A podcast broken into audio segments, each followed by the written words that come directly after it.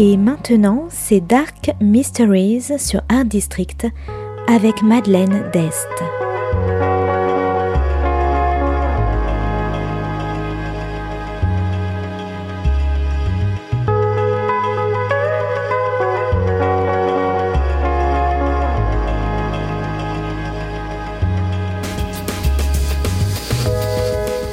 Welcome to Dark Mysteries, a book review show devoted to crime, mysteries, thrillers, and the dark side of human nature.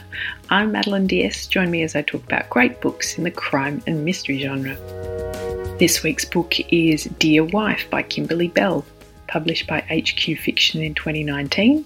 Today's book is about a woman on the run, a missing woman, and abusive husbands.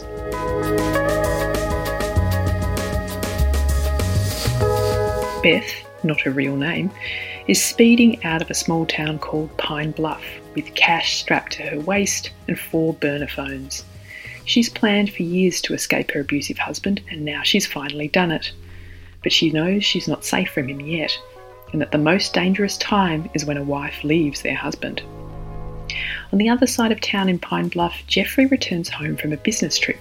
His wife Sabine sends him a message saying she's working late, and he falls asleep on the couch. When he wakes up, she's not there.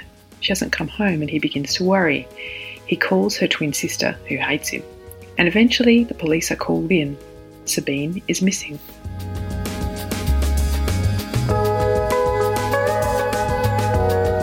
Beth darts across the country, trying to leave a confusing trail for her husband, and ends up in Atlanta in a rooming house.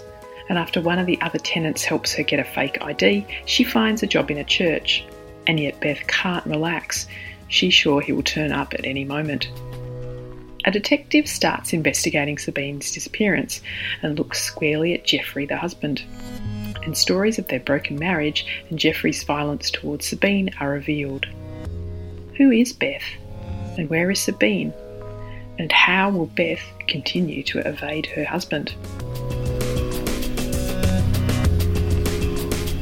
Dear Wife is a thriller about abused women and the men who torment them. It's about strength and ingenuity as Beth leaves everything behind, risking her life at a chance to get away from him.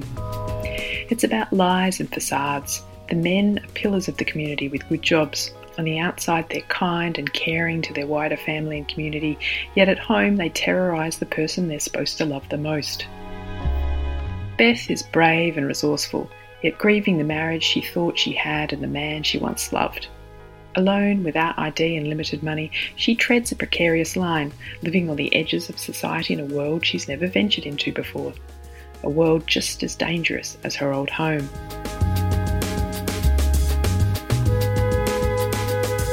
Jeffrey Sabine's husband is weak and pathetic. His life is turned upside down when the investigation reveals that Sabine was having an affair. His marriage was a sham, and he's the one who didn't have a clue.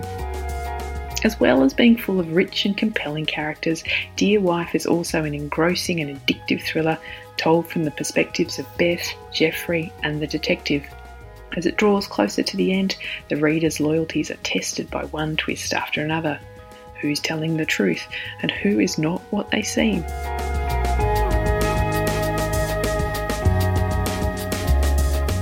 So if you like resourceful women, cat and mouse games, twists, lies, and burner phones, you might like Dear Wife by Kimberly Belle.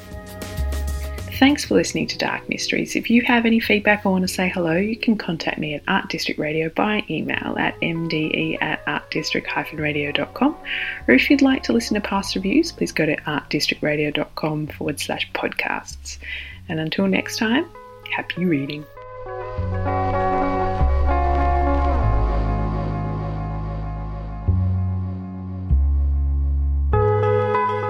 C'était Dark Mysteries sur Art District, la chronique en anglais de Madeleine Dest qui nous vient directement d'Australie.